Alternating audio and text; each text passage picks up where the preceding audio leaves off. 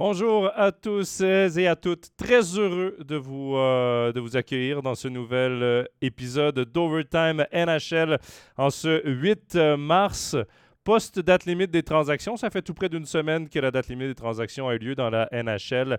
Euh, c'était vendredi dernier. C'est ce dont on va parler au cours de l'émission. Salutations à Kevin, salutations également à Yvan euh, dans le chat qui nous ont euh, rejoints. Désolé du petit retard. Il y a eu un petit contretemps avec Nicolas.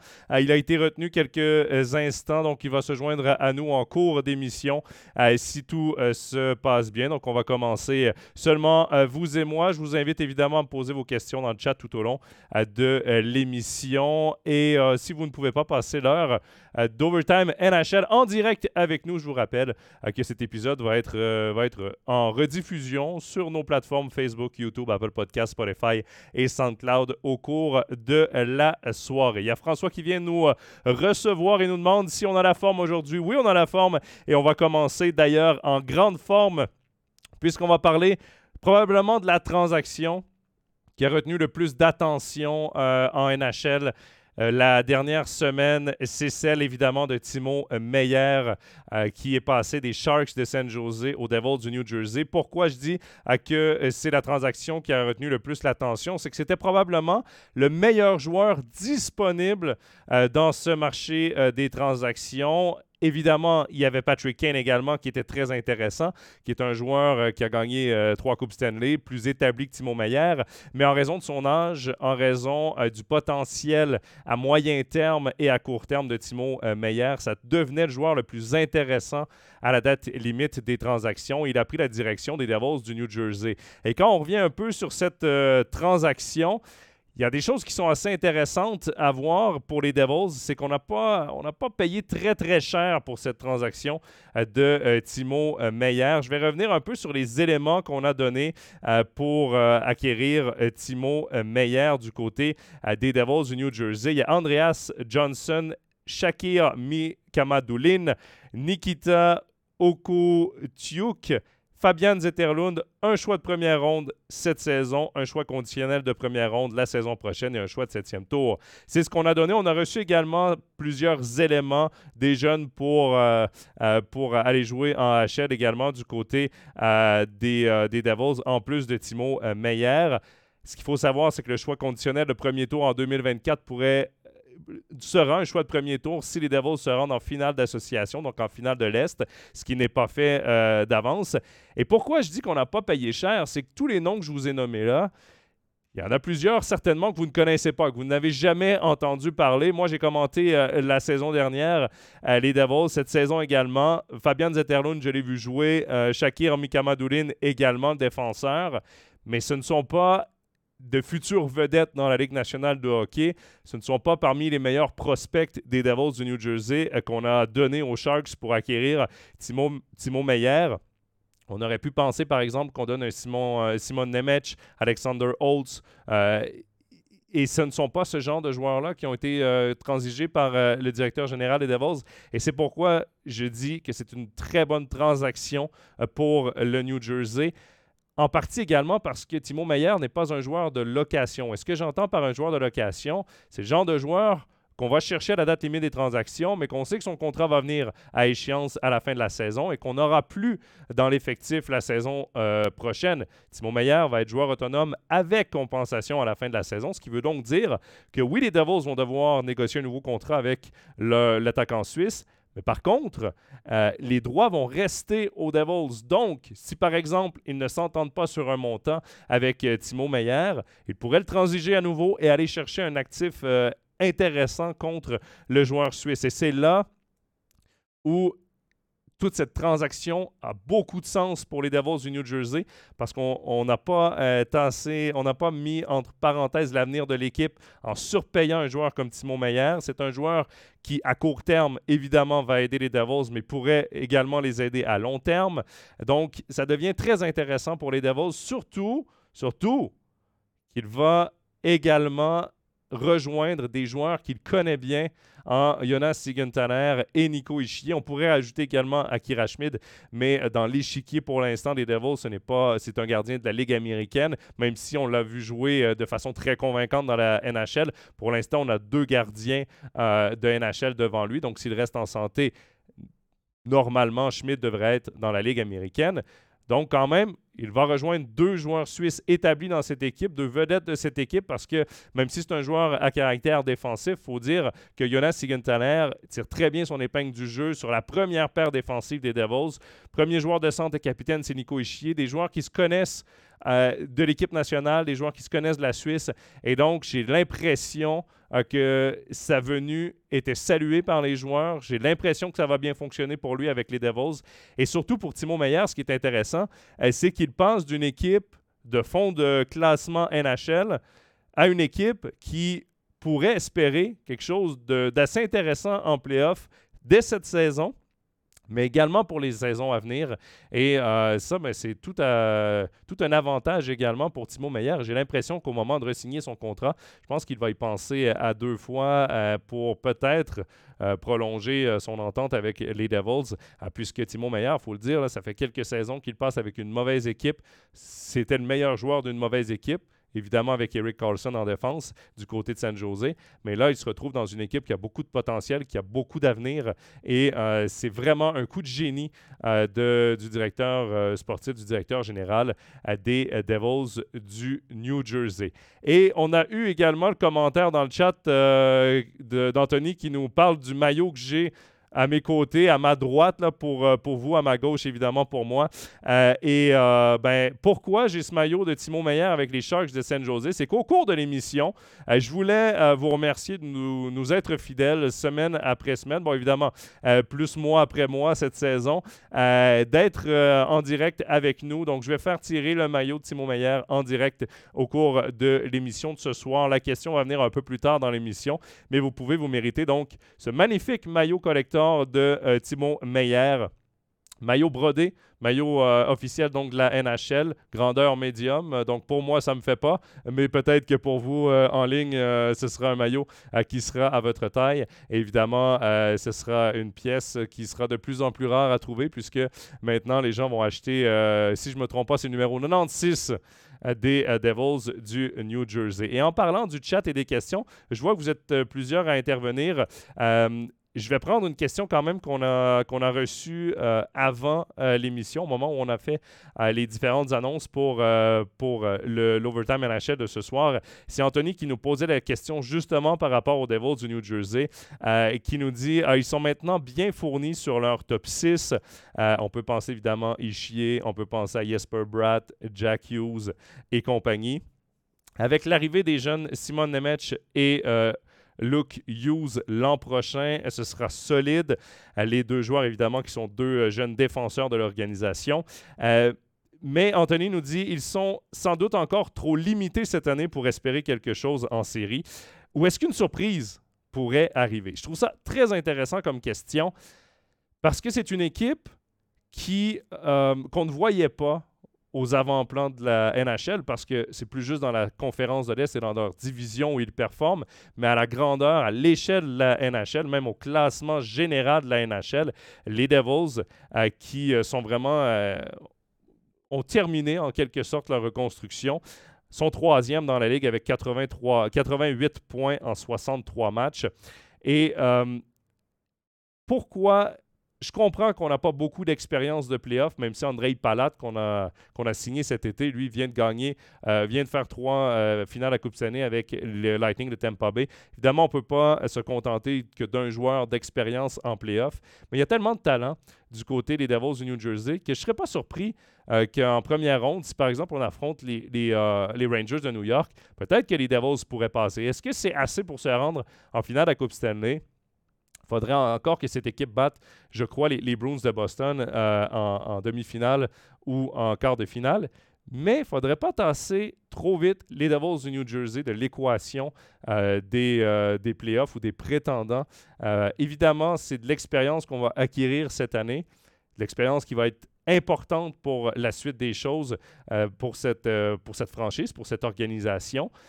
Mais il y a quand même euh, beaucoup de matière du côté des Devils, de bons défenseurs défensifs, de bons défenseurs offensifs, euh, un bon tandem de gardiens, un top 6, comme euh, Anthony l'a dit dans sa question, qui se tient parmi les meilleurs top 6 de la Ligue nationale de hockey. Et c'est là où je me dis, ben, c'est une équipe qui peut-être va être à surveiller. Et, où je me base peut-être là-dessus, c'est peut-être pour la ligne de centre, parce que Jack Hughes, Nico Ischier, Dawson Mercer sont probablement les trois premiers euh, joueurs de centre, pas nécessairement dans l'ordre parce que Hughes parfois est utilisé à l'aile, parfois pas contre les meilleurs euh, blocs adverses parce que c'est pas un joueur qui est très dominant au cercle des mises en jeu. Mais quand on regarde, par exemple, la ligne de centre des Hurricanes de la Caroline, qui est la meilleure équipe de la, division des Devils, il y a Sébastien Ao, Jesperi Kotkaniemi, Jordan Stahl. Pour moi, le top 3 au niveau des centres est supérieur du côté des Devils à celui des Hurricanes de la Caroline. Et c'est peut-être là où ça peut jouer en faveur des Devils dans une éventuelle série contre, les Hurricanes. Ce sera intéressant, ce sera très intéressant de suivre les Devils tout au long euh, de leur fin de saison et de leur parcours au euh, playoff. Et je reviens également sur un élément qu'a dit Anthony euh, dans sa question. L'arrivée des jeunes Simon Nemec et Luke la saison prochaine, c'est ce qu'il a dit dans sa question. Luke Hughes a déjà euh, donné son intérêt à signer un contrat à la fin de sa saison NCAA. Donc, pourrait faire un peu comme Cale McCarr l'a fait à la fin de sa deuxième saison euh, universitaire et rejoindre les rangs des Devils du New Jersey dès la fin de la saison. Est-ce qu'il y a de la place sur le top 6 des Devils? Je crois que oui pour un, pour Luke Hughes. Par contre, il va être à la recherche d'expérience. Jeune défenseur, il faudra peut-être euh, réduire les attentes à ses premiers matchs dans la Ligue nationale de hockey. Mais tout de même, il pourrait euh, s'avérer un ajout important pour les Devils du New Jersey. Simon Nemec, qui lui, pour l'instant, joue dans la AHL, lui aussi pourrait être monté peut-être en Black Aces. Euh, c'est le terme qu'on utilise du côté de la NHL.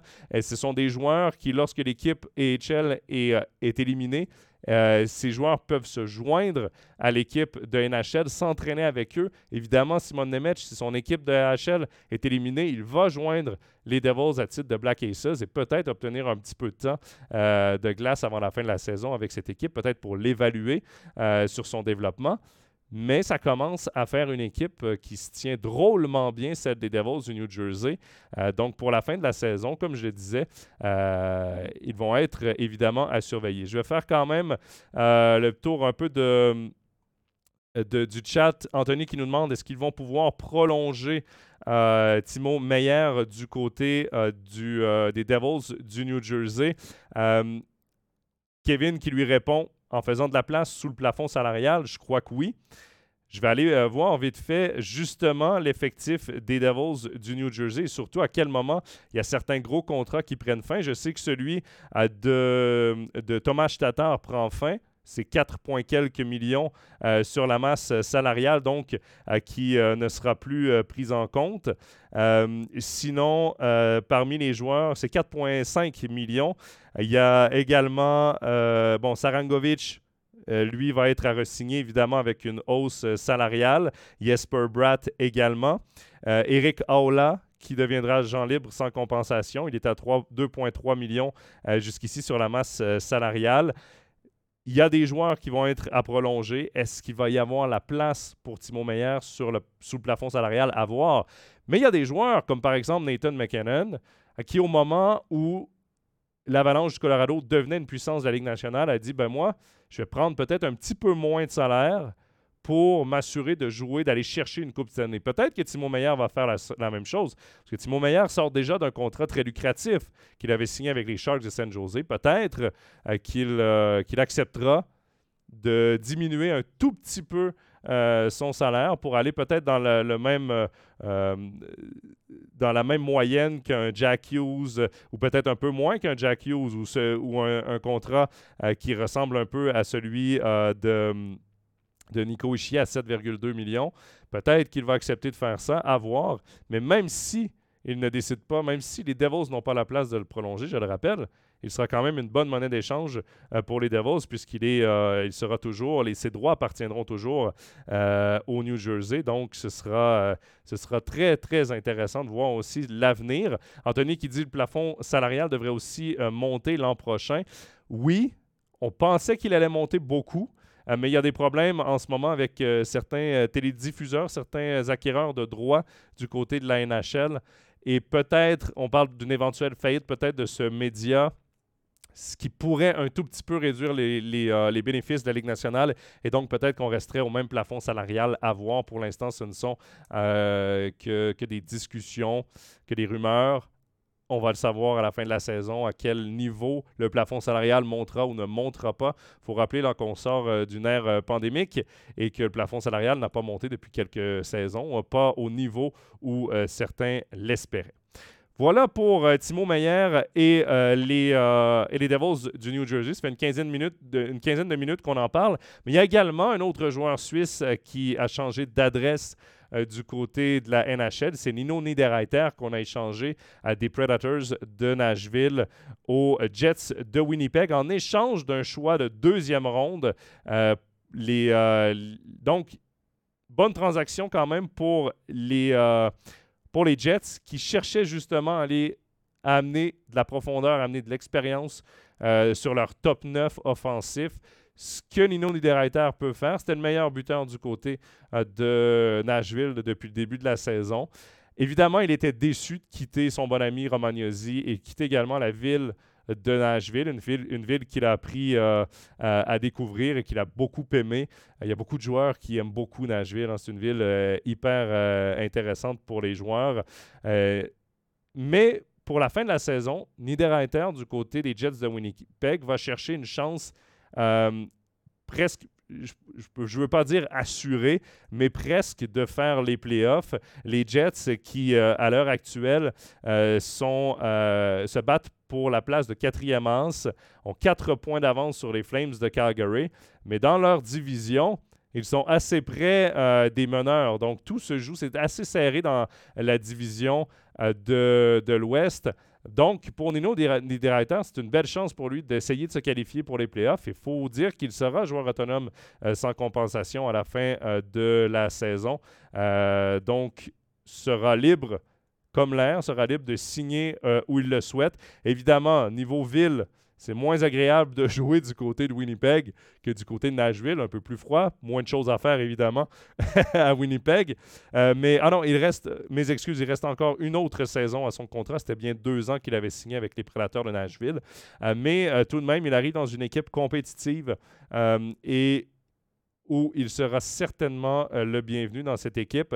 Et d'ailleurs, il a marqué euh, cette semaine son, euh, son, premier but avec les Jets et c'était son 200e en carrière. Et c'est un plateau assez incroyable pour, pour Nino Niederreiter parce que c'est le premier joueur suisse de l'histoire de la NHL à atteindre le plateau euh, des 200 buts. Donc, euh, chapeau à Nino Niederreiter euh, qui va avoir une fin de saison intéressante du côté des Jets. Il a quatre matchs joués déjà avec Winnipeg. Il a amassé un but, deux passes, trois points. Et on nous demande dans le chat qu'est-ce que ça veut dire exactement, quatrième as?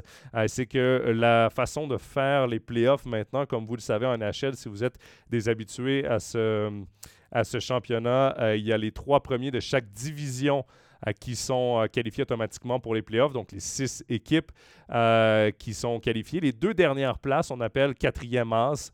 Euh, donc, ce sont les deux meilleures des autres, peu importe la division. Les deux meilleures équipes qui ne sont pas dans le top 3 de leur division sont qualifiées pour les playoffs. Et on appelle en français quatrième as. Donc, c'est un modèle qu'on a, qu'on a modifié un petit peu, mais qu'on est allé chercher du côté du baseball majeur. Un modèle que moi, personnellement, je trouve, oui, intéressant pour certaines luttes. Mais par contre, je trouve que pour le début des playoffs, on perd des bonnes équipes rapidement puisque euh, avant, on faisait évidemment comme en Suisse 1-8, 2-7, 3-6, 5-4 et 4-5. Mais euh, là, ben, on a des équipes comme par exemple Toronto qui va affronter euh, Tampa Bay lors du premier tour. Il y en a une des deux qui va être éliminée, comme on a vu l'an passé, alors que ces équipes-là, dans l'ancien modèle, auraient peut-être affronté la dernière équipe qualifiée pour les playoffs ou l'avant-dernière équipe qualifiée pour les playoffs. C'est peut-être là où euh, c'est un peu plus dommage, mais quand même, euh, ça, nous, donne toujours beaucoup de spectacles. Euh, donc voilà pour la transaction de Nino Niederreiter. Évidemment, cette équipe-là des Jets a peut-être moins de d'espoir à moyen et long terme que celle des Devils du New Jersey. Mais à court terme, cette équipe-là a l'un des meilleurs euh, gardiens de la Ligue nationale en Connor Edebach, euh, a une bonne brigade défensive. Euh, Kyle Connor, le joueur de centre, moi, c'est un joueur que j'aime beaucoup. il y a du talent brut dans cette équipe, une équipe physiquement hyper imposante. Pierre-Luc Dubois est là-bas également, Mark Shifley, Blake Wheeler. On ajoute à ça les des writers en playoff. Ce sera une équipe à surveiller dans l'Ouest parce que c'est vraiment on a l'expression euh, au Canada, les, gros bœufs de l'Ouest. C'est une équipe exactement basée comme ça. Des gros attaquants euh, lourds, un gros gardien dominant. Euh, et c'est vraiment là où je pense que les Jets de Winnipeg vont être à surveiller en playoff. Et l'ajout Niederreiter prend tout son sens lorsqu'on le, lorsqu'on le met avec des, avec des joueurs du genre. On va y aller avec également d'autres transactions euh, qui euh, ont retenu l'attention. Et d'ailleurs, j'ai vu dans le chat qu'on l'avait euh, nommé un peu plus tôt. Kevin qui parlait de Patrick Kane. C'était la transaction que pas mal tout le monde attendait, celle de Patrick Kane. il est parti pour les Rangers de New York contre un retour très petit dans les circonstances. Je vais y aller comme ça. Euh, il n'a pas coûté cher aux Rangers euh, de euh, New York pour être tout juste là dans la transaction, pour vous donner les bonnes informations. Patrick Kane, donc, qui est parti en retour d'un choix conditionnel de deuxième tour en 2023, qui pourrait devenir un choix de première ronde, un choix de quatrième ronde en 2025 et un défenseur. Kevin nous dit c'est peut-être un cadeau pour service rendu. En fait, c'est le problème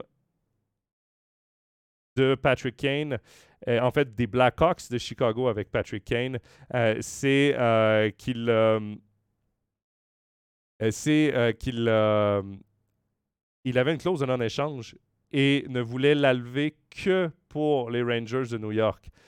Donc, les Blackhawks de Chicago ne pouvaient pas négocier avec les 31 autres équipes de la Ligue nationale de hockey, ne pouvaient pas faire monter le prix des enchères pour Patrick Kane. Ils étaient pris à, à négocier seulement avec les Blackhawks, avec les, euh, euh, avec les Rangers de New York. Et c'est là où c'est devenu problématique pour les Blackhawks parce qu'évidemment, les Rangers ont donné le moins possible dans les circonstances aux, euh, aux Blackhawks. Et peut-être pour service rendu, les Blackhawks ont décidé d'échanger Patrick Kane aux Rangers de New York.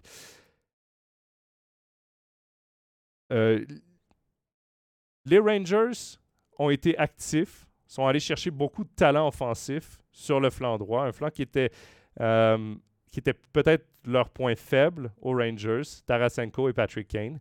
Deux, deux, acquisitions intéressantes. Au final, on n'aura pas payé très cher pour ces deux joueurs-là, qui étaient peut-être deux des plus grandes vedettes sur le marché euh, comme joueurs de location, si on exclut Timo Meyer de joueurs de location.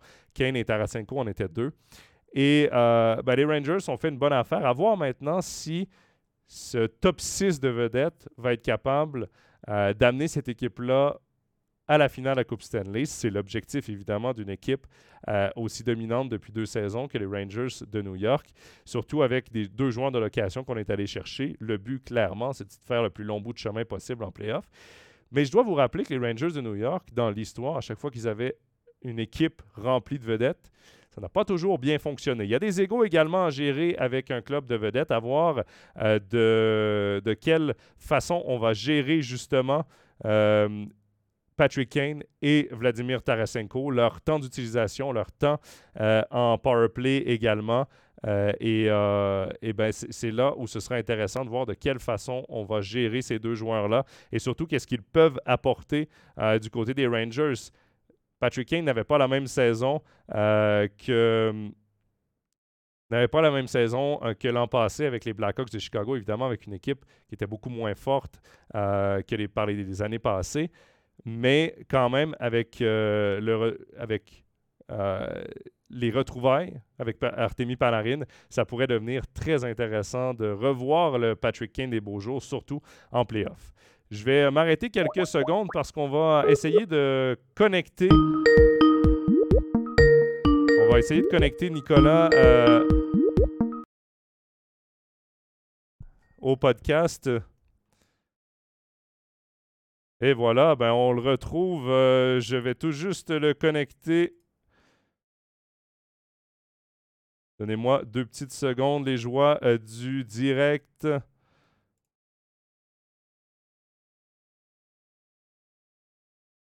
Voilà, on va le retrouver à l'instant. Nicolas, est-ce que tu m'entends? Je t'entends, Jonathan. Parfait, moi aussi je t'entends. Voilà, on te retrouve. Salut Nick! Salut, ça va bien?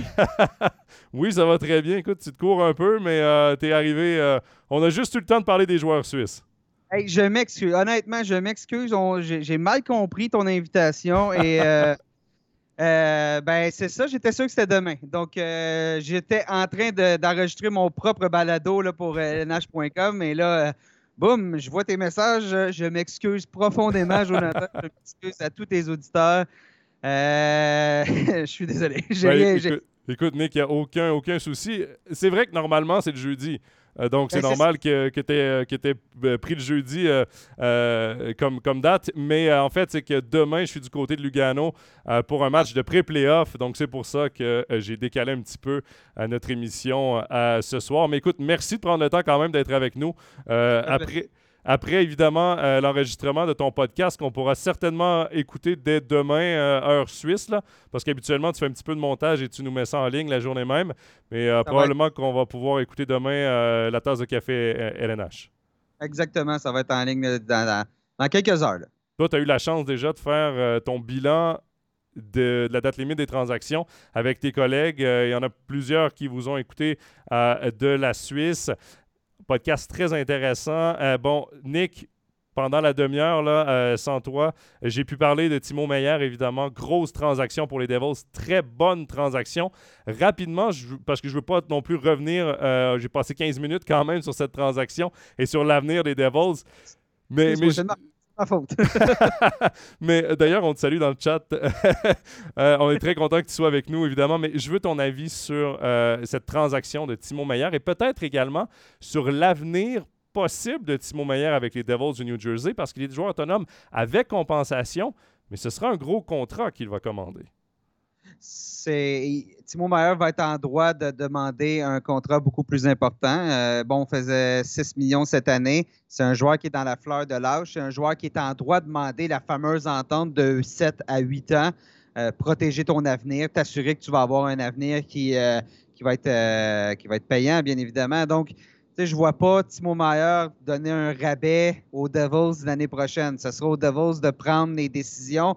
La bonne nouvelle, c'est que c'est dans deux ans. Donc, le plafond salarial, s'il n'augmente pas cette année, va probablement augmenter l'année prochaine. Donc, euh, de, façon majeure, de façon plus importante que 1-2 millions, euh, si tout se passe bien. Donc, euh, peut-être que les Devils vont pouvoir le garder. Je trouve que c'est un élément parfait pour les Devils. C'est un joueur qui va être à la fleur de l'âge, qui va être à son sommet au moment où cette équipe-là sort d'une reconstruction et vraiment est et pourrait devenir lentement mais sûrement une puissance de la euh, de la NHL, comme vous dites de votre côté. Donc, euh, euh, je pense que les Devils doivent absolument faire tout ce qui est en leur possible pour s'entendre avec Mayer si, ce n'est pas cet été, là, durant la prochaine saison.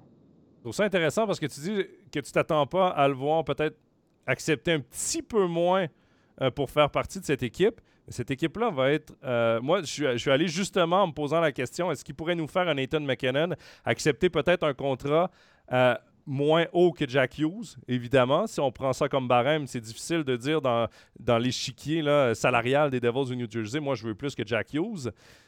Peut-être que pour avoir accès justement aux belles années des Devils, il va nous faire un Nathan McKinnon. Moi, c'est ce que je me posais comme question, mais tu as raison. Il est au moment où il doit cash. Il doit faire de l'argent dans ses années les plus performantes et il est rentré dans, euh, ce temps-là. si, si je ne me trompe pas, Nathan McKinnon, son contrat qu'il avait accepté, c'était son, son deuxième contrat. Donc, c'était pas c'était pas son contrat de recrue, c'était son contrat de, deuxième année. Donc, tu sais, c'était 6 millions par année, mais là, il vient de signer pourquoi 11, 12, si je ne me trompe pas. je ne vois pas Meyer faire ça avec une équipe qui, qui connaît à peine, euh, qui vient d'arriver. Il est en droit de, demander un salaire approprié pour ce qu'il apporte comme joueur. Euh, donc, j'en doute, mais il y a plusieurs contrats qui se terminent chez les Devils cette année. On a Thomas Tatar, entre autres, qui, euh, qui va voir son contrat se terminer. Lui, si je ne me trompe pas, Tatar touche dans les, dans les 4,5 4,5, oui. Bon, ben, c'est une belle marge de manœuvre, 4,5 millions. Donc, euh, euh, les Devils sont capables de créer cette marge de manœuvre-là pour, euh, pour garder Meyer. Écoute, Meyer fait 6 millions par année. à quel point 8,5 devrait être son, prix du marché. Donc, si on enlève Tatar de l'équation, on, a même, on a même un peu de trop. Là. Il va nous en rester. Donc, les Devils sont dans une position pour garder Meyer. Et si c'est le cas, ben, la transaction qu'ils vont avoir fait, ça pourrait être tout un coup, vraiment tout un coup. Anthony nous demande est-ce que Charangovic sera conservé? Parce que lui aussi joueur autonome. Euh, mais moi j'aime bien ce que je vois de Charangovic. Je pense qu'il fait partie de, l'avenir à moyen terme de cette équipe-là. Toi, est-ce que tu penses qu'on euh, pourrait sacrifier également Charangovic et Tatar peut-être pour, euh, pour faire de la place parce qu'il y en a d'autres qui vont signer. Je pense qu'il y a Jesper Bratt, euh, si je ne me trompe pas. J'avais regardé, euh, il y a quelques joueurs quand même qui vont être à signer, qui ont eu des bonnes saisons. Oui, exactement. Jesper Bratt. il y a également, ouais, même en défense, là, un Damon Severson qui va être à signer. Est-ce que tu penses qu'on va, on va sacrifier Sharangovic? Ben, c'est un joueur autonome avec compensation. C'est pas un joueur qui a, tout brisé cette année. Donc, je pense pas que. Je pense, je pense qu'on va pouvoir s'entendre avec lui. Ça va tourner autour de 3,5 millions probablement. Donc, je m'attends à ce que Sharangovic, qui est un joueur intéressant au niveau de sa profondeur, qui est encore, somme toute, jeune, 24 ans. Euh, donc, donc, non, je pense qu'on va garder. Je pense que, le, comme tu dis, c'est Brad qui va être l'autre important contrat à, à, négocier. Donc, on va se croiser les doigts. Mais comme je disais, Brad, c'est cette année. Meyer, c'est l'année prochaine. Donc, on a ce jeu-là qui se crée. Si on, offre un contrat de 8 ans à, Timo Meyer cet été, il n'entre pas en vigueur avant l'année suivante. Donc, au niveau de ton budget, tu as cet avantage-là. Tu n'as pas à le budgéter. L'année prochaine, Meyer, son, son salaire, c'est le même que cette année. Donc, c'est plus facile à budgéter. Euh, éventuellement, il va avoir aussi Dawson Mercer à mettre sous contrat, mais lui, encore là, c'est dans deux ans. Avec la saison que connaît Mercer cette année, il va pouvoir demander plus d'argent, mais c'est pas tout de suite. Donc, euh, on est en bonne position. Là. Et, puis, dites-vous une chose des équipes de la qualité des Devils qui ont les moyens de se payer un Timo Meyer, il n'y en aura pas beaucoup. Tout le monde est à côté au niveau du plafond salarial. Donc, si il veut signer la grosse, la grosse cagnotte, par exemple, ben, il va devoir aller dans une équipe un peu plus faible, un peu comme ce que Johnny Gaudreau a fait cet été. Là. Euh, signé avec les, Blue Jackets de Columbus, a signé pour beaucoup d'argent, mais les Blue Jackets sont où cette année? Ils sont derniers au classement général, donc ne gagnent pas plus. Donc c'est une question de priorité là, à ce moment-là. On revient également sur euh, Nino Niederreiter. J'allais ah. dire, sans accepter, accepter, un rabais, là.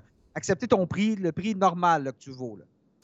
On revient rapidement également sur Nino Niederreiter. Je disais que son acquisition avait beaucoup de sens pour moi avec les Jets de Winnipeg. Quand on regarde euh, leur attaque, Pierre-Luc Dubois, euh, quand on regarde Mark, Mark Shifley, euh, Blake Wheeler, ils s'ajoutent à au gros bœuf de l'Ouest, à la grosse équipe physique des Jets de Winnipeg. Et il cadre parfaitement là-dedans un gars qui était le meilleur buteur du côté de Nashville avant la transaction. et, et je pense que pour lui, c'est une bonne transaction, sachant que peut-être qu'on est à la croisée des chemins du côté de Nashville. Donc, à, à court terme, là, pour lui, ça lui donne une bonne chance également euh, de faire les playoffs. C'est une excellente transaction pour les deux parties. Euh, Nino Niederreiter se, se, joint à une bonne équipe, une équipe qui est capable de viser la deuxième, la troisième ronde en séries éliminatoires et qui, euh, et qui avait besoin de Nino Niederreiter. C'est un joueur qui est habile des deux côtés de la patinoire. C'est un joueur qui a des bonnes aptitudes offensives, capable d'aller chercher sa part de points. Joue bien en défense. C'est ça que tu veux en séries éliminatoires, un Nino Niederreiter. Et là, c'est pour remplacer la, perte de Cole Perfetti. C'est parfait. C'est parfait. Et euh, c'est une des bonnes. Pour un deuxième choix, choix de deuxième ronde, c'est euh, tout un coup là, de la part des Jets, à mon avis. C'est vraiment une bonne prise à prix très, très, très modique.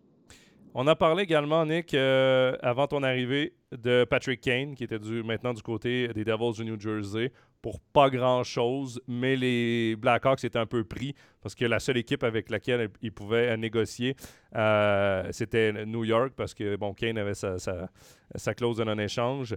Euh, je veux quand même revenir sur les Blackhawks de Chicago parce qu'on a également donné Max Domi du côté de Dallas. Quand on regarde les Blackhawks de Chicago, j'ai de la difficulté à croire Gary Bettman quand on nous dit qu'il n'y a pas d'équipe dans la NHL qui joue pour perdre et qui veulent tanker pour avoir les meilleurs choix possibles. Quand on regarde ce line-up, euh, euh, premier trio, là, euh, premier centre, si je ne me trompe pas, c'est Philippe Kourachev. c'est une équipe qui, euh, bon, évidemment, euh, aurait voulu également échanger Jonathan Taves, mais pour des raisons de santé, il ne rejouera pas euh, cette saison. Premier trio, là, c'est Lucas Reichel, Philippe Kourachev, Andreas Athanasiou. On s'entend que ça, dans une équipe compétitive, même de milieu de classement, c'est même pas un premier trio, là. C'est un 3 ou un 4e trio, effectivement. Donc, ils vont vraiment pour Connor Bedard. Mais j'ai de la difficulté quand même à comprendre cette... Parce que dans chaque reconstruction, on garde des jeunes éléments, on garde des jeunes éléments prometteurs. J'ai l'impression que c'était la vente de feu du côté de Chicago. On brûle tout, on recommence à zéro. Est-ce que tu as ce sentiment-là aussi?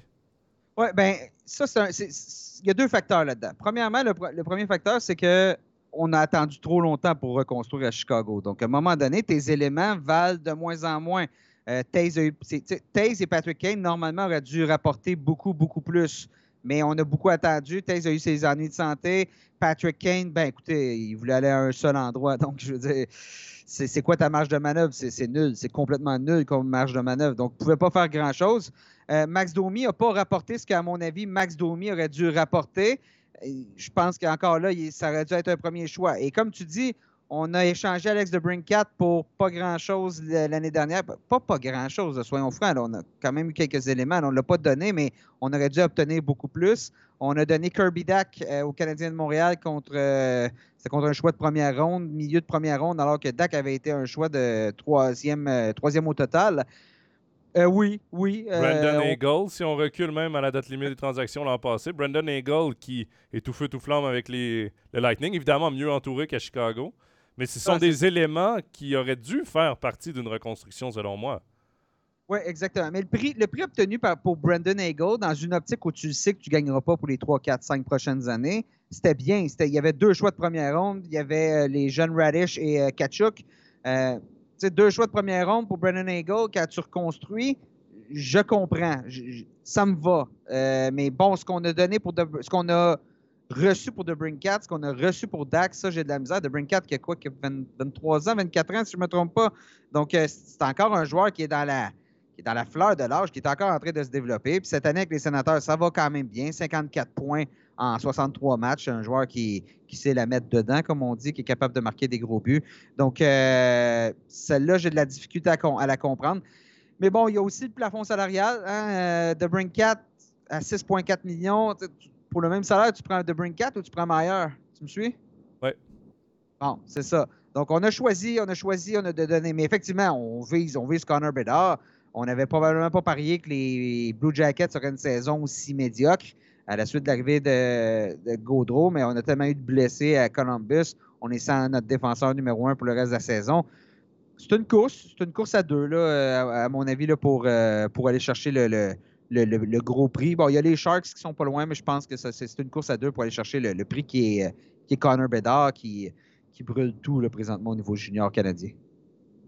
On parlait des sénateurs. A Anthony qui nous dit que les sénateurs sont surprenants euh, cette année. justement, pour moi, ils ont réalisé peut-être l'une des belles transactions de cette date limite en allant chercher Jacob Chikrin. Et pourquoi je dis l'une des belles transactions? C'est clairement le besoin des sénateurs était d'avoir un défenseur sur le top 4 peut-être même sur le top 2, là, mais il va être peut-être pris derrière Thomas Chabot. Euh, mais Jacob Chikron, en plus, euh, qui euh, semble très, très heureux d'être du côté d'Ottawa, avait demandé déjà l'an passé aux Coyotes de l'échanger. J'ai été un peu surpris encore là du retour. J'ai pas trouvé qu'il y avait des retours énormes cette année pour des joueurs qui, là, parce que Timo Meyer, on parle pas d'un joueur de location, euh, Jacob Chikron, on ne parle pas d'un joueur de location parce qu'il a encore deux ans, un contrat très raisonnable à 4, quelques millions. Euh, Et il va vraiment combler un besoin du côté des sénateurs qui sont en pleine lutte pour les playoffs. Et pour moi, Pierre Dorion a, vraiment fait un très bon coup avec euh, ce, défenseur. Écoute, c'est à mon avis la meilleure transaction de toute la date limite. Oui, il y a eu les Patrick King. Patrick King, les, Rangers ont eu de la chance au niveau de ce qu'il a coûté. Mais dans une vraie transaction où il y avait plusieurs équipes qui étaient aux trousses pour Chick Run, euh, ça a coûté un choix de première ronde, un choix de deuxième ronde, puis un choix de troisième tour. C'est une belle aubaine. Chick Run a le potentiel pour devenir numéro un à Ottawa. Euh, on parle beaucoup de Chabot, mais je pense que Chabot va être un défenseur plus complet. Premièrement, moi, je voyais Jake Sanderson assez rapidement, merci, sur la première vague d'avantages numériques. Là, avec l'arrivée de Check Run pour, euh, pour ce poste-là, euh, soudainement, les sénateurs d'Ottawa, on est passé d'une équipe qui est en reconstruction à une équipe, un peu comme les Devils. Regardez les Devils cette année, ça l'a cliqué. Je pense que les sénateurs sont en train de cliquer. Ça va avoir pris un peu de temps parce qu'avec l'arrivée de Claude Giroux, avec l'arrivée de Brinkat, l'arrivée de Sanderson, euh, l'arrivée de Cam Talbot devant le filet, fallait placer les choses. Ça prenait un peu de temps à créer la chimie. Mais là, c'est en train d'arriver et soyez pas surpris si les sénateurs d'Ottawa terminent euh, en séries éliminatoires. J'aime ce que je vois de la part des sénateurs. On a affronté les Rangers le soir du, premier match de Patrick Kane et je trouve qu'on a joué notre meilleur match de la saison lors de cette rencontre-là. On l'a emporté. Attention aux sénateurs peut-être que ce ne sera pas suffisant pour être des séries éliminatoires, mais euh, c'est pas vrai que je vais mettre une croix sur eux cette année. Ah, il y a une lutte super intéressante euh, justement pour les playoffs. Ils ne sont qu'à euh, 5 points euh, pour l'instant d'une place en playoffs. Donc, avec encore une vingtaine de matchs à jouer, le 19 pour être exact pour les sénateurs d'Ottawa. Du côté de l'Arizona, ben, on a échangé Chikron du côté d'Ottawa. On a également échangé Shane Goddess-Bear du côté de la Caroline. Et pourquoi je parle de ça? Parce que je trouve intéressant également euh, pour euh, un autre Suisse, Yanis Moser, JJ Moser, euh, qui, lui, depuis le départ de ces deux défenseurs-là, joue entre 22 et 25 minutes par match avec les Coyotes de l'Arizona. Évidemment, c'est une brigade défensive qui n'a plus de vedette. donc, ça aide évidemment à en donner à Yanis Moser, mais je pense qu'il a le coach parfait pour, pour se développer. André Tourini Il lui fait beaucoup confiance. Et nous, on entend, évidemment, on en entend très peu parler ici de ce côté-ci euh, de l'Atlantique de Yanis Moser parce qu'il est dans un tout petit marché. Je pense que même en Amérique du Nord, vous ne devez pas beaucoup en entendre parler. Mais euh, reste qu'il est en train de s'établir avec cette équipe-là comme un jeune défenseur très prometteur. Et euh, ben, on le voit également qui progresse qui obtient de plus en plus de points, de plus en plus de responsabilités. C'est un défenseur qu'on avait bien connu, nous, du côté de Berne, évidemment, là où il a été formé. Mais euh, ça, c'est une très belle nouvelle donc pour euh, Yanis Moser. Euh, c'est ce qu'il avait besoin de, de temps. Oui, puis regarde, regarde un peu le, début de saison. Tu te souviens, début de saison, amassait sa part de points, était sur le premier avantage numérique, puisque premier power play, parce que. Tyron était blessé. Il était blessé exactement, ça remettait d'une opération. Donc, avait fait ses preuves, avait, mais bon, ensuite s'est retrouvé dans un rôle de soutien, ce qui est correct à son âge. Des, joueurs de son âge qui sont dans des rôles de, de, grande qualité ne sont pas légion, surtout que lui arrive un peu. Tu sais, c'est pas un premier choix repêchage. Mozart, c'est un joueur qui était sorti un petit peu de nulle part en deuxième ronde, mais les Coyotes avaient surpris beaucoup de gens. C'est correct, c'est une belle progression quand tu es dans un rôle plus de soutien. L'important, fais pas d'erreur, donne ton petit euh, ce que tu peux offensivement, puis tu vas grandir. Puis effectivement, André Tourigny, comme entraîneur, il a l'habitude des jeunes. Il, a l'habitude des jeunes qui aiment travailler. Puis si c'est le cas de Moza, ben, euh, il y a des options pour lui avec les Coyotes. Surtout que, comme tu as dit, c'est pas une brigade défensive qui, euh, qui déborde de talent. Là. Non, évidemment. Euh, mais on réussit quand même à gagner des matchs. L'Arizona remonte quand même au classement. même si, eh là, pour l'instant, on a échangé nos meilleurs éléments défensifs. On est en train de ruiner le travail de Bill Armstrong, le directeur général. Lui euh, espérait voir son équipe perdre jusqu'en fin de saison, mais non, l'équipe gagne présentement. Donc, euh, on a remonté au classement. On, est, on, est, on a maintenant cinq points d'avance sur euh, les, les, Blackhawks. ce ne sera pas facile pour les Blackhawks d'aller chercher cinq points d'ici la fin de la saison, si je peux dire. Quoique là, on a même les Blackhawks gagnent. on a six victoires dans nos dix derniers matchs. Mais les Coyotes aussi, on gagne. Ça, ça va arriver. Là, ce qui je vais t'expliquer, Jonathan, ce qui se passe présentement dans la LNH. Là, ce qui se passe, c'est que les équipes qui sont pas mal assurées d'être en séries éliminatoires, on va lever le pied de temps en temps contre des clubs qu'on pense que ça va être facile. C'est arrivé hier à Montréal. Les Hurricanes de Caroline ont oublié de se présenter pendant les 40 premières minutes de jeu. Finalement, on a réussi à aller chercher une victoire de peine et de misère en fusillade.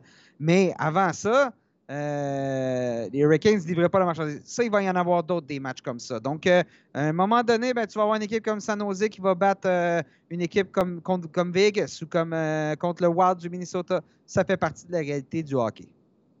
Quelques sujets encore avant de, de, de faire le tirage là, du maillot de Timo Meyer. Il y a une question de Kevin dans le chat qui revient sur Jacob Chikron et il nous demande n'aurait-il pas pu renforcer les Oilers?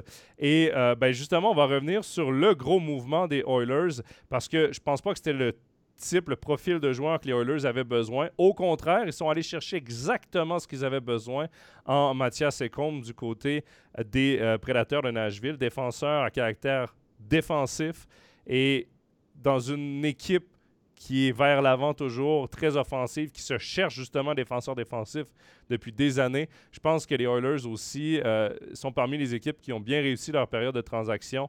Se sont débarrassés de Yessi Yarvi, qui était une distraction. Et là, on va chercher enfin le gros défenseur défensif qu'on avait besoin. Oui, et, je vais te, corriger à moitié. Pas défenseur défensif, vraiment défenseur polyvalent. Ouais. Mathias Combe, c'est un joueur qui est capable d'aller chercher des points. Il en a eu 31 en 76 matchs l'année dernière. Il en a deux en quatre matchs depuis qu'il est arrivé à Edmonton. C'est un joueur que tu peux placer partout dans ton alignement. Et, effectivement, Chick Run aurait été du luxe pour, euh, pour les Oilers, mais d'un, il faut que tu le payes. Euh, C'était pas le même prix pour. Euh, ben quoi, Ecom m'a coûté, j'ai un petit blanc là, je vais vérifier. Là. on l'a quand même euh, payé Ecom. Mais bon, on a dit au revoir à Tyson Barry, qui lui est très unidimensionnel. Parce qu'on a Evan Bouchard qui, à notre avis, est capable de prendre la relève au niveau du premier jeu de puissance. On a Darnell Nurse aussi. Donc, euh, Check Run, probablement, le prix aurait été plus élevé. Et je reviens sur la transaction Check Run. Pourquoi que les sénateurs ont payé moins? C'est qu'on n'avait pas, du côté des Coyotes, on était certain que l'équipe avec qui on allait s'entendre allait devoir euh, nous demander de garder du salaire. Donc là, si tu gardes du salaire de Check Run pour les deux prochaines années, euh, tu gardes 50% euh, donc l'équivalent de 2, quelques millions. Ça, ça vaut un choix de première ronde de plus environ. Là, tu n'as pas eu à le faire. Donc, Mathias con, m'a coûté Tyson Barry, Reed Schaefer, un choix de première ronde, puis un choix de quatrième tour. Euh, somme toute, c'est un prix qui ressemble dangereusement à celui de Check Run, peut-être même plus cher. Donc, mais on a retenu un petit peu du côté des, du côté des, Predators. Donc, visiblement, le marché s'est un peu effondré. Je me demande même si il n'y a pas eu une situation où tout le monde, quand on a vu le prix pour Check Run, on a dit bon ben gars, trop, regarde, c'est trop cher, je vais aller me chercher d'autres options ailleurs. Puis là, chez les Oilers, on était vraiment chercher euh, le, joueur que ça nous prenait, un joueur qui est super polyvalent, qui a du talent, qui coûte quand même 6, euh, quelques millions par, euh, par saison, donc il faut le payer. Mais c'était un manque, surtout avec les, performances de Stuart Skinner et Jack Campbell cette année où il y a des hauts et des bas. c'était plus le type de joueur que ça nous prenait, plus que Tyson Barry, là, que, comme je dis, à part en avantage numérique, Barry, c'est plus difficile sur, la, sur la surface glacée. Ouais, et Reed Schaefer, d'ailleurs, qui est un élément que les prédateurs sont allés chercher, c'est un choix de première ronde, lui. 32e au total, mais c'est un choix de première ronde. Donc, c'est un peu comme si les prédateurs étaient allés chercher deux choix de première ronde. Donc, euh, en plus de Tyson Barry. Oui, en quelque sorte. Euh, deux puissances de l'Est euh, se sont améliorées les Maple Leafs de Toronto, les Bruins de Boston. les Maple Leafs ont été très actifs. C'est probablement l'équipe qui a le plus de nouveaux joueurs dans son équipe. Euh, et au total, là, euh, pour être tout juste, je ne sais pas si toi tu les avais en note, là, il y a Luke Shen, il y a Eric ah. Gustafsson, un choix de première ronde. Oui, euh, qu'on a contre Rasmus Sandin, donc dans, la transaction Gustafsson. Jake McCabe, Sam Lafferty, donc des joueurs de profondeur en Lafferty, et Noël Acciari, également Ryan O'Reilly. C'est ça, ça c'est le plus gros. Mais là, le problème, c'est qu'O'Reilly il est blessé. est blessé, fracture de la main, ne jouera pas pour le prochain mois. Donc, euh, beaucoup d'ajouts, beaucoup de joueurs tenaces. Peut-être ce qui manquait un peu au Maple Leafs. Visiblement, le directeur général Carl Dubus en est à sa dernière saison euh, de contrat. Euh, il sait que s'il ne gagne pas cette année, c'est probablement terminé pour lui. Ça, habituellement, ça signifie la fin de l'entraîneur aussi. Donc, euh, Sheldon Keefe, on marche sur des cette année. Mais bon, là, on a été chercher, on, s'est fait une équipe, on s'est construit une équipe euh, avec beaucoup de talent sur les deux premiers trios, avec beaucoup de joueurs de, rôle sur les deux en profondeur, ce qui donne, bon, une équipe qui, ça semble être la recette pour gagner la Coupe Stanley dans les dernières années. Là, le seul problème, c'est qu'avec l'absence d'Orion O'Reilly, il y avait encore des questions. Est-ce qu'O'Reilly, on veut l'utiliser comme centre, comme troisième centre, ou comme deuxième centre et muter John Tavares à droite? Et là, on ne pourra pas répondre à cette question-là d'ici probablement tout juste avant le début des séries éliminatoires. Donc, ça ne permettra pas aux Maple Leafs d'entrer en séries éliminatoires avec le vent dans le dos, en sachant exactement ce que tu as dans tes mains, en ayant les bonnes combinaisons tout de suite pour faire face à l'adversaire. Donc ça, ça va faire un peu plus, euh, un peu plus mal. Mais pour le reste, ça demeure une équipe quand même très, très, très redoutable. Ça va être intéressant de voir si la mayonnaise va prendre, hein, parce que tu amènes énormément de, nouveaux joueurs avec 20 matchs à faire avant de rentrer en playoff. C'est peut-être le côté négatif d'avoir été très actif. C'est justement de savoir est-ce que la chimie euh, va être affectée ou non. Quoique, quand tu rentres un Ryan O'Reilly dans ton vestiaire, habituellement, c'est un, un ancien capitaine, c'est un gars qui a gagné la Coupe Stanley, c'est un leader. Je pense que tu prends pas trop de tu prends pas trop de risques avec un gars comme Ryan O'Reilly qui va revenir pour les playoffs, semble-t-il. Devrait revenir pour les playoffs. Euh, et pour répondre à la question d'Anthony dans le chat, oui, ça devrait être contre Tampa Bay au premier tour. Euh, tout pointe dans cette direction. Encore une fois, les deux, les trois premières équipes de la division euh, de la division Atlantique qui ont énormément d'avance au classement. Et ben, celle qui en a le plus, évidemment, c'est Boston qui devrait finir premier euh, de la Ligue, mais également premier de la division. Donc, on aura à nouveau euh, un duel Tampa Bay-Toronto premier tour, mais Tampa Bay, c'est un peu plus chaotique ces temps. Euh, pour revenir à Boston, parce que c'est une équipe qui évidemment est tout feu, tout flamme depuis le début de la saison. Meilleure équipe de la Ligue nationale, impressionnante à avoir joué. bon gardien, bon défenseur, bon attaquant. Tout marche. Il n'y a pas de faiblesse dans cette équipe-là, mais on est quand même allé chercher trois joueurs euh, pendant la date limite des transactions. Tyler Bertuzzi du côté des Red Wings de Détroit, Dimitri Orlov, un défenseur, et Garnett Hathaway, un ailier droit du côté du Washington, les deux derniers en provenance des Capitals. Et euh, Nick, bon, évidemment, ici en Suisse, ce sont trois noms qui ne parlent pas à grand monde, mais quel genre de joueurs on est allé chercher du côté des, des Bruins? Ben Orlov pourrait possiblement être la carte cachée de toutes ces acquisitions-là, parce que depuis qu'il est à Boston, il a 9 points en 5 matchs. C'est un défenseur, je vous le rappelle.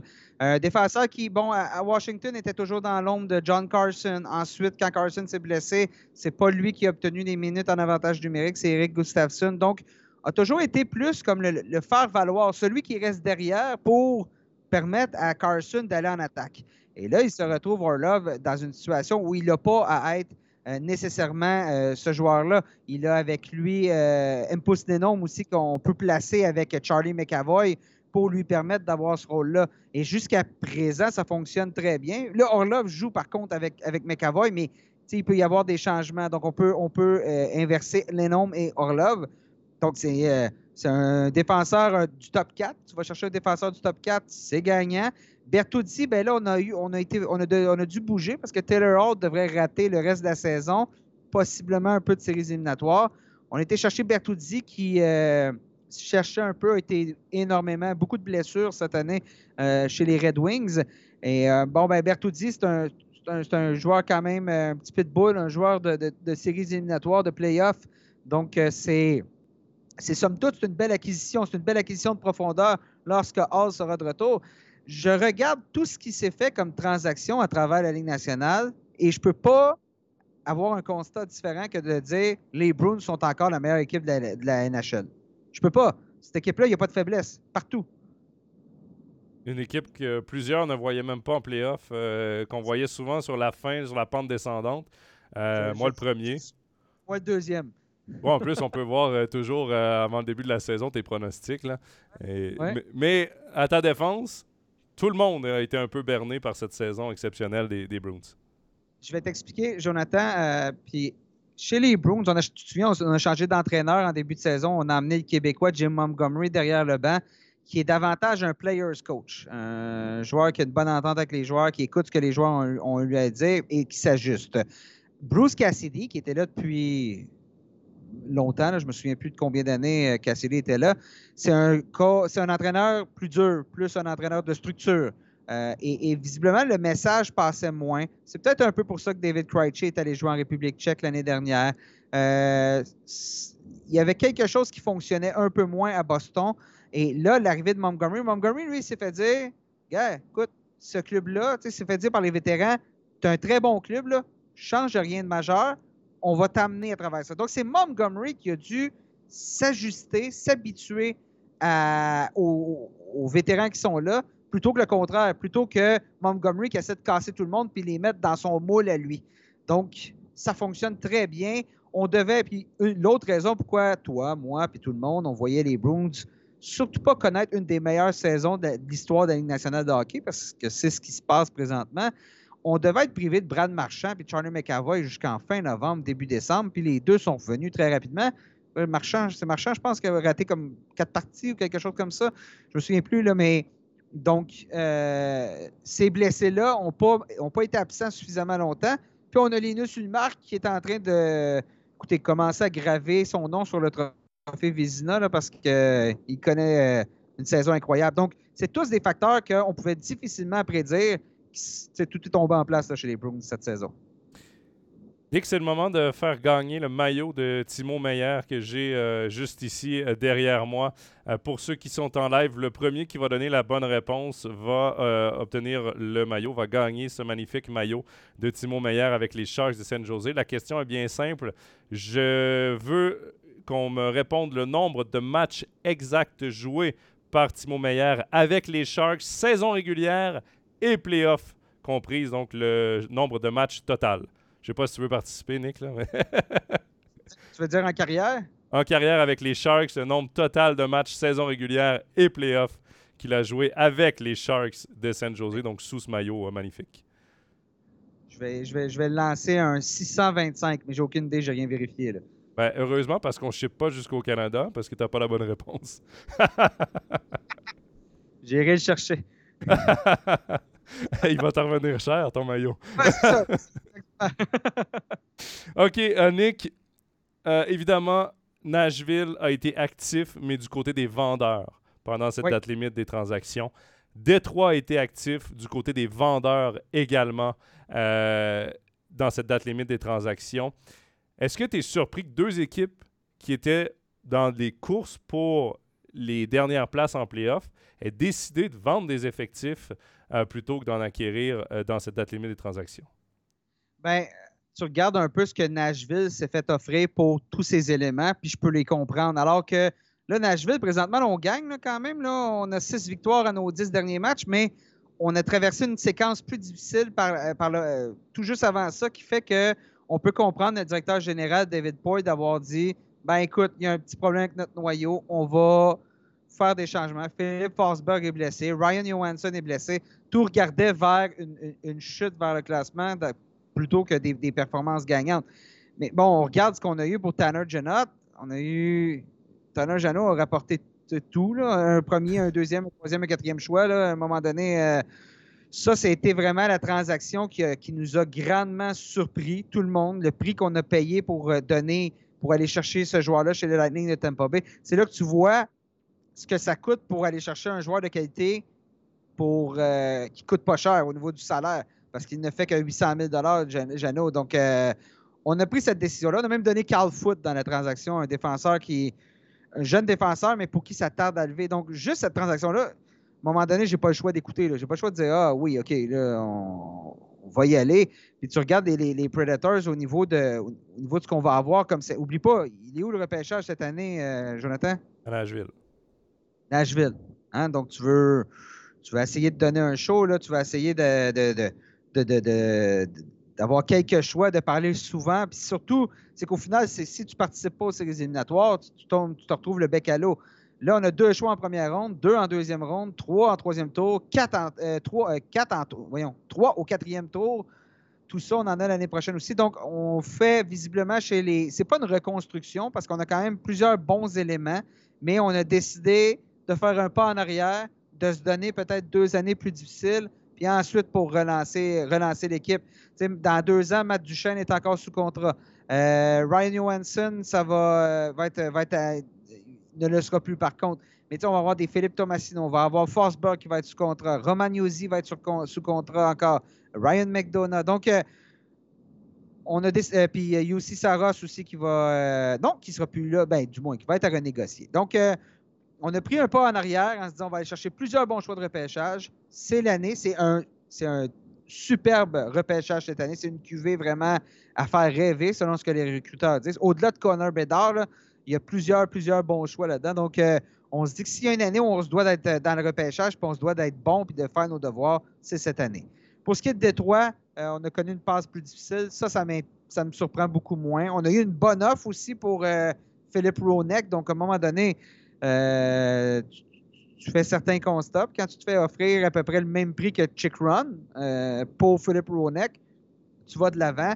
quand je regarde la reconstruction des Sabres, quand je regarde la reconstruction des Devils, euh, des Sénateurs, je trouve qu'on a de l'avance sur, euh, sur celle euh, des, des, Red Wings. Je pense que les Red Wings sont encore à une année d'être plus solides.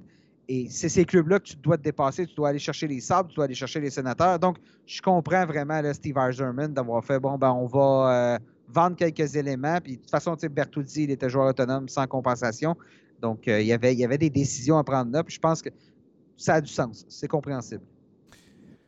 Parfait, Nick. On, a reçu quelques questions. Ce sera l'heure d'ailleurs des questions. Et pour terminer un peu sur euh, cette date limite des transactions, il y a Kevin qui nous a demandé. Euh, ben, en fait, juste avant, Nick, qu'on aille euh, à, la période de questions, dans le chat, on a la bonne réponse. On l'a eu deux fois, mais le plus rapide a été euh, Kevin. 486 matchs au total pour euh, Timo euh, Meyer avec les Sharks de San Jose. Saison régulière et playoff comprise, évidemment. Et c'est 153 buts en saison régulière, 7 en, en, playoff. Donc 160 buts en carrière pour lui sous le maillot des Sharks de San Jose. donc pour un pour un joueur qui s'est développé du côté de la LHJMQ. Choix de première ronde, 9e euh, au total des Sharks en 2015. Donc, félicitations, Kevin. On va prendre contact avec toi euh, pour euh, te faire parvenir ce magnifique maillot de Timo Meyer. Bon, je reviens justement aux questions. Et justement, c'est la question de Kevin. Il voulait savoir quelle transaction nous a peut-être le plus surpris dans cette date limite des transactions. Ah, la, transaction de Tanner Jano. Il n'y a, pas de doute. Le prix qu'on a payé pour aller chercher un joueur, euh, j'en ai pas. On a parlé de Brendan Eagle tantôt. Euh, là, c'est beaucoup plus. On a donné beaucoup plus que ça pour Brendan Eagle. Je comprends que Julien Brisebois, directeur général à Tampa Bay, est vraiment euh, à côté au, niveau, est vraiment dos au mur au niveau du plafond salarial. Mais donner tout ce qui est ton futur. Écoute, c'est pas compliqué. Là. Les recruteurs, le dépisteur en chef du Lightning au prochain repêchage va faire ça de chez lui, euh, de son salon. On n'a pas besoin de se déplacer. Il n'y a presque pas de choix. Il y a des choix en fin, fin, fin de, repêchage. On n'en a pas lors des, cinq premières rondes. Déplace-toi pas. Là. Envoie-nous ça par courrier, euh, par, fax ou par courriel, puis on va s'arranger. C'est ça la réalité. On n'a pas de choix. Puis l'année prochaine, on n'en a pas dans les deux premières rondes, puis on n'en a pas en 2025 au premier tour. Euh, à ce moment-là, euh, ton futur est lourdement hypothéqué. Bien évidemment, on a le noyau pour rester solide longtemps à Tampa Bay. Puis c'est la réflexion que fait Julien Brisebois, c'est-à-dire de se dire j'ai besoin, j'ai pas besoin de, six joueurs qui vont arriver dans trois ans. J'ai besoin de joueurs efficaces maintenant. On vise la Coupe année maintenant. On est allé en finale lors des trois dernières années, puis on est capable d'y retourner. Mais le prix payé, jamais j'aurais pensé que ce serait aussi haut. Puis semble-t-il qu'à travers la Ligue, les directeurs généraux, tout le monde a fait le saut parce que euh, ça coûté cher. C'est un joueur qui avait quoi, deux buts cette saison? Bon, il y a eu une bonne saison de la saison dernière. Là. Ça, exactement. Un peu comme, écoute, euh, tout le monde a connu sa meilleure saison l'année dernière chez les Predators de Nashville. Je pense les huit meilleurs marqueurs de cette année à Nashville, avec, avec Niederreiter à l'époque où il était là, euh, les huit meilleurs marqueurs, ont tous une moyenne de points par match inférieure cette année que l'année dernière. Donc, à un moment donné, tout a tombé en place l'année dernière à Nashville. Puis cette année, ben, c'est peut-être un peu un retour à la normale, ce qui explique la décision un peu de David Paul de, reconstruire quelque peu avant de, de, partir à la retraite, parce que Paul, euh, va s'en aller à la retraite, lui qui était directeur général dans la, dans la NHL depuis 22, si je ne me trompe pas. 40 ans, 41 ans de suite, là, avec seulement deux équipes. Avec Washington puis Nashville, c'est assez spectaculaire. Quelle carrière? Je pense qu'on ne parle pas assez de David Poyle comme un des grands bâtisseurs du hockey nord-américain. Mais ce, sera, ce sera une retraite bien méritée. Il va être remplacé par Barry Trotz. Ça va de soi. Barry Trotz qui, ben, a été le premier entraîneur de cette équipe-là, a été le premier visage derrière le banc pendant longtemps aussi derrière le banc. Donc, euh, c'est euh, une bonne décision. J'ai hâte de voir ce qu'il va faire parce qu'il y a quand même des, de, grandes, de, grandes euh, de grands souliers à chausser. Tu as dit qu'il était directeur général depuis 82, c'est ça?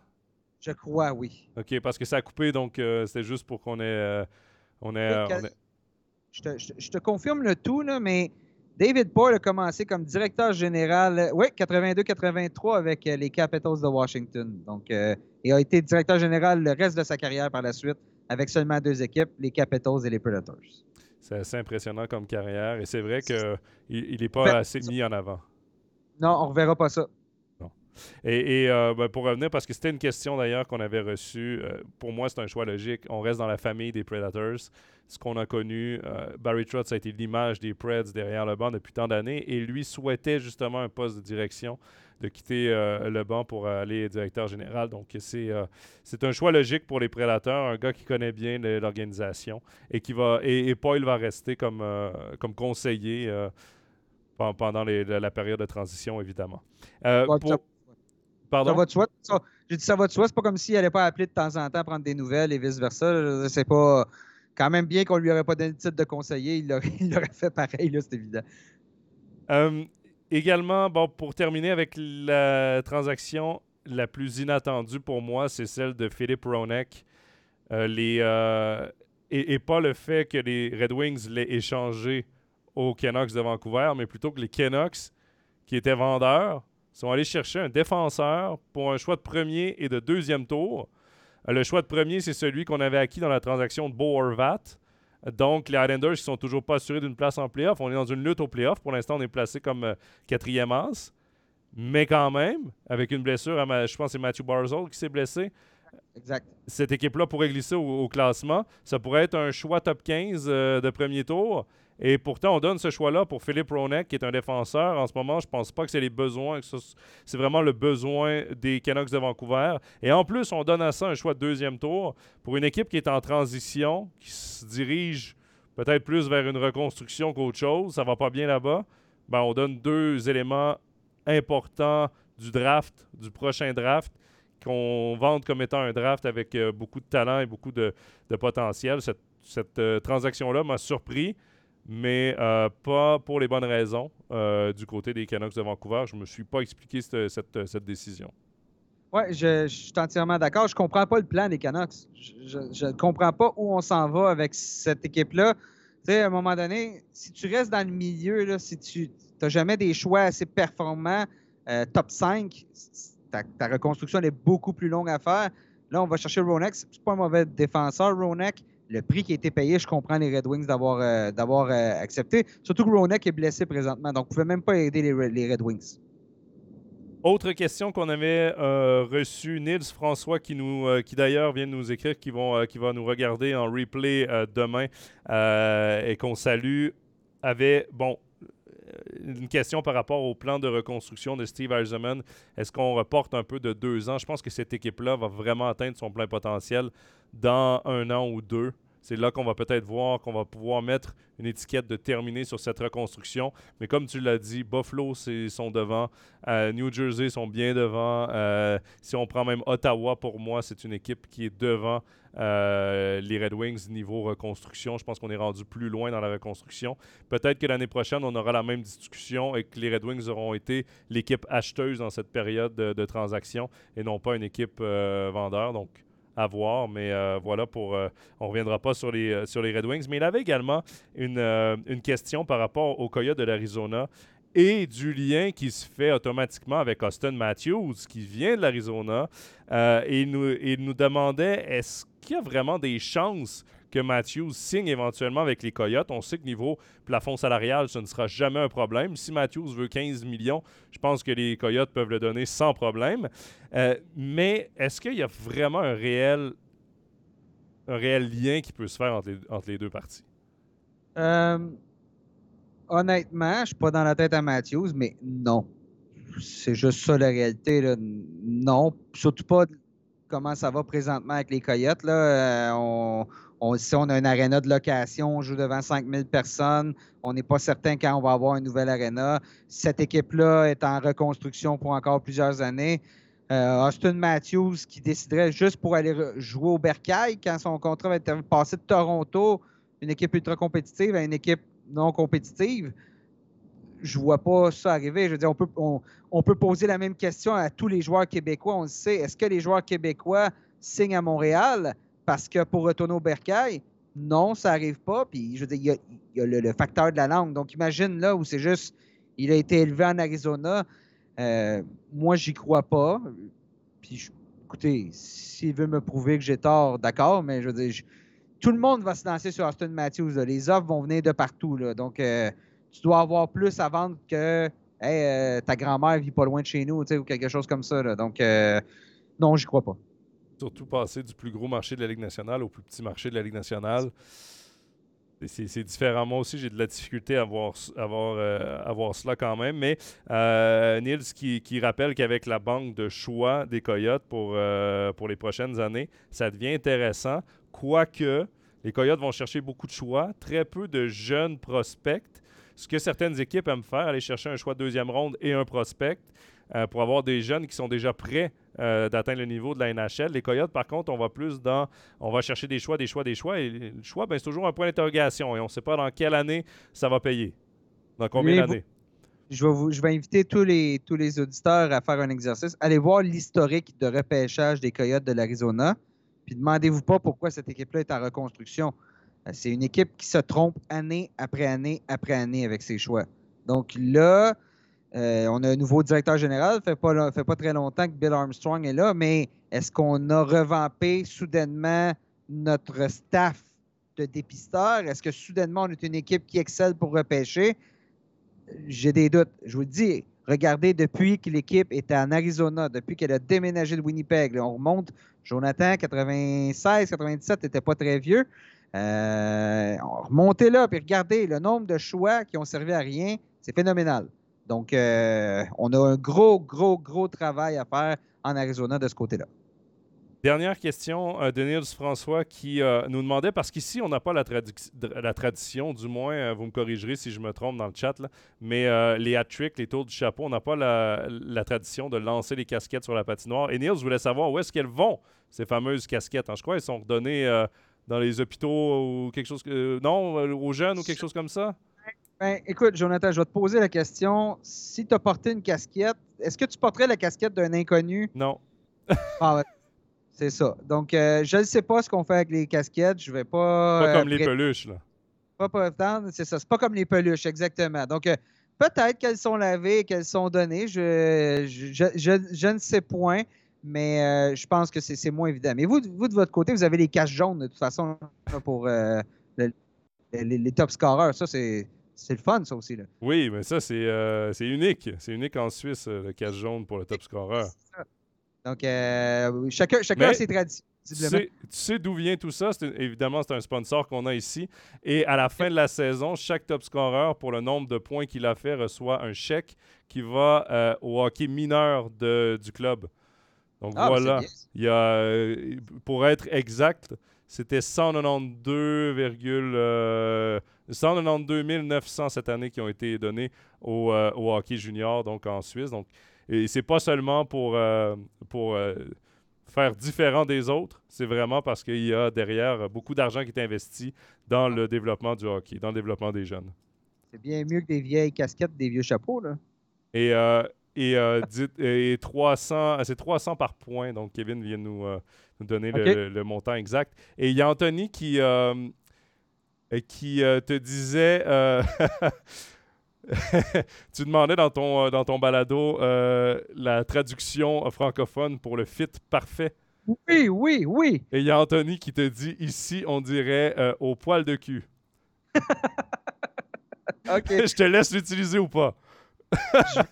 Je, vais en parler à mes patrons, mais Soyez pas surpris si je, si je ne l'utilise pas. Mais merci de nous écouter, c'est le fun. J'en ai poursu par courriel des, des, des suggestions. Donc, très content de, l'avoir sur. faut que j'aille faire d'autres balados, d'autres podcasts pour me faire répondre à mes questions. J'aime ça. Exact, en Suisse. Mais je suis pas sûr que ça va parler à beaucoup de Québécois, par contre, au poil de cul. Mais. Au poil de cul, ah ouais, bon, ok, ok.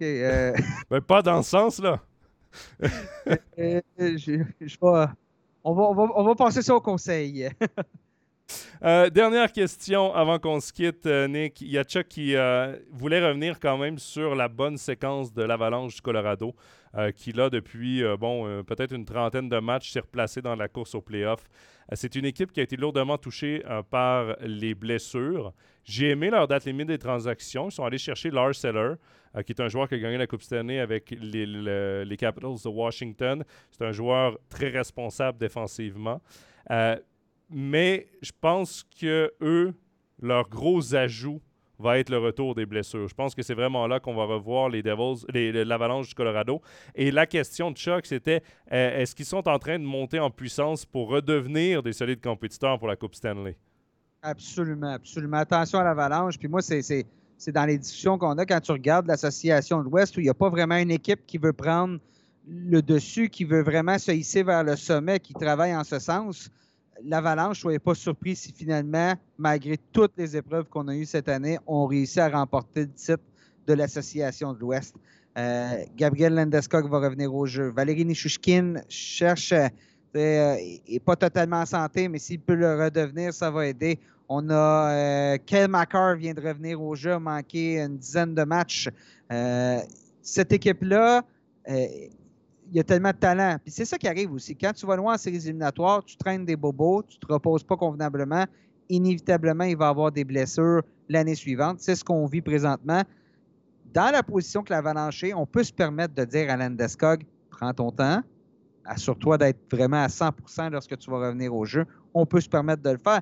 Tu regardes, il y a des joueurs qui ont pris la relève. Samuel Girard en défensive a pris la relève euh, de Macard. JT Comfer a vraiment pris le dessus sur le deuxième trio. En attendant, je suis curieux de voir comment on va placer les trios.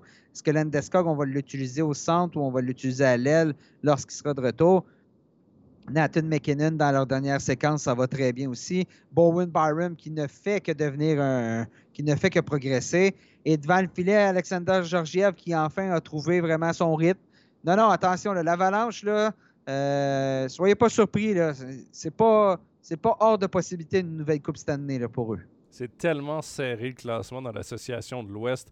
Il y a certaines équipes dans l'Est qui ont vraiment pris la pole, qu'on voit déjà la, place en playoff où est-ce qu'ils vont se placer, euh, la qualification qui est presque déjà assurée, mais dans l'Ouest, tout peut tellement changer. Euh, il y a tellement peu de différence entre les équipes de tête des divisions et même les quatrièmes as que ça va être très intéressant. Euh, et ça va être une lutte très, très chaude dans l'Ouest pour la course au playoff, mais également en playoff. J'ai l'impression que c'est là vraiment qu'on va voir les équipes de série. Justement, un gars comme Niederreiter à, Winnipeg qui peut avoir son importance, Heller au, au Colorado, euh, c'est ce genre de gars-là qui, euh, qui peuvent vraiment euh, aller aider les équipes dans des circonstances pareilles.